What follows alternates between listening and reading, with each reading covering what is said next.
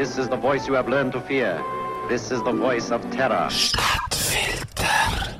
Eine gute Verschwörungstheorie braucht ein Körnchen Wahrheit. Ein Sprutz Plausibilität, könnte man auch sagen, oder wenigstens eine Prämisse, die voll auf unsere Vorurteile spielt. Denn wenn jemand würde behaupten, dass der Christoph Blocher Berner Sennenhund-Babys zum Morgen isst, dann wäre das zwar nicht glaubwürdig, aber man könnte trotzdem sagen, zuzutrauen wäre es ihm ja. Jetzt gibt es allerdings auch Verschwörungstheorien, wo gar nichts von dem haben, wo weder einleuchtend noch irgendwie inspirierend sind. Und ich hoffe jetzt, sie sind wenigstens lustig, sonst wären die nächsten vier Minuten nämlich völlig für Katz. Also. Die Pyramiden von Gizeh, die stehen dort schon seit 4'500 Jahren. Und man fragt sich, wie haben es die alten Ägypter hier so ganz ohne Lastwagen und Kräne geschafft, die monumentalen Bauwerke zu errichten? Die Antwort ist ganz einfach und wird uns von der Wissenschaft bis jetzt vorenthalten. Die Ägypter haben nämlich Hilfe gehabt. Von den Dinosauriern. Die sind offensichtlich dressiert. Sie haben die Steinklötze umgeschleppt und in die richtige Position gewuchtet. Und so eine Pyramide zu bauen, ist dann nicht mehr so wirklich ein grosses Ding. Die Idee kommt von Vince Fenech, der ist ein Pfarrer von Malta und gehört zu den Kreationisten. Das sind die, die die Bibel wörtlich nehmen. Die Welt ist nach der Logik von diesen Kreationisten erst ein paar tausend Jahre alt. Und darum kann es auch gar nicht anders sein, dass in dem alten Ägypten so ein paar Dinosaurier umspaziert sind.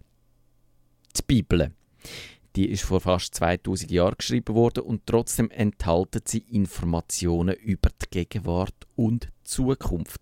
Die Bibel hat den Mord am John F. Kennedy und am Isaac Rabin vorausgesagt und sie prophezeit einen Atomkrieg zu Libyen und Katastrophen zu Japan.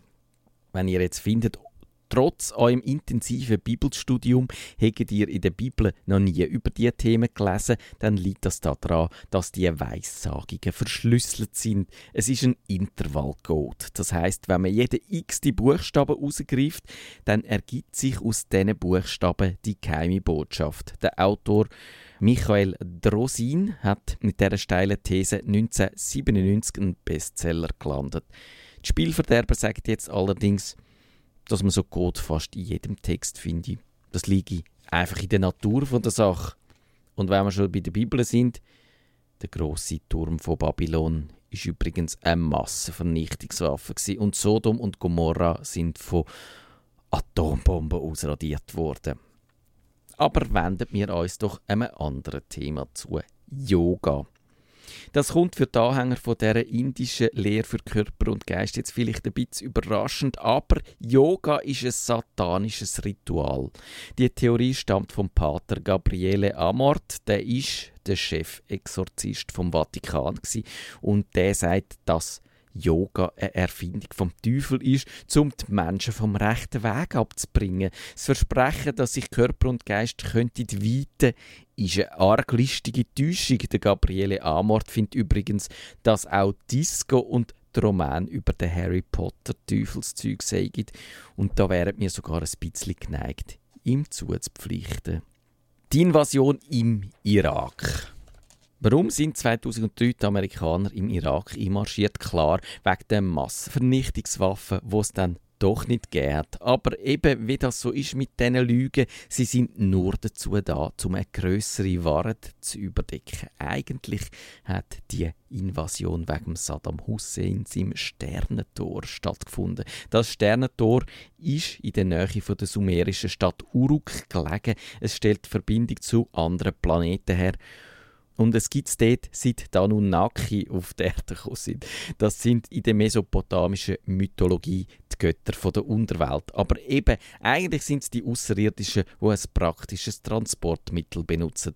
Zu dieser Theorie gehört die Vermutung, dass die Anunnaki schon mal gleich in der näheren Zukunft zurück auf die Erde kommen. Und weil die Amerikaner das nicht unbedingt wollen, haben sie das Stargate unter ihre Kontrolle gebracht. Soweit, so gut. Die beste Verschwörungstheorie aus dieser Kategorie dreht sich aber um Jetzt sollte man schöne Fanfaren haben. Der Planet X und der Schweizer Franken. Der Planet X heißt manchmal auch Nibiru.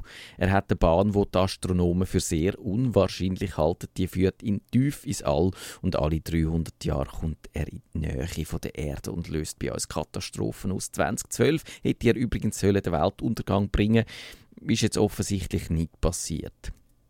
Der Beweis für den Planet X ist jetzt ausgerechnet auf den Zehner Noten, auf den 10 Franken Noten zu finden. Allerdings nicht auf den aktuellen, sondern auf denen von 1975 bis 1993. Dort ist der Leonard Euler vorne drauf und hinten sieht man so ein System, wo ganz offensichtlich der Planet X eingezeichnet ist, auch wenn es die Nationalbank abstreitet.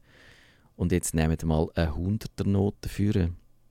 Dort ist die Figur L'Homme qui marche vom Alberto Giacometti drauf. Meinen jedenfalls die, die nicht rauskommen. Für alle anderen ist es klar. Das sind die Außerirdischen vom Planet X, die kommen, um uns zu versklaven.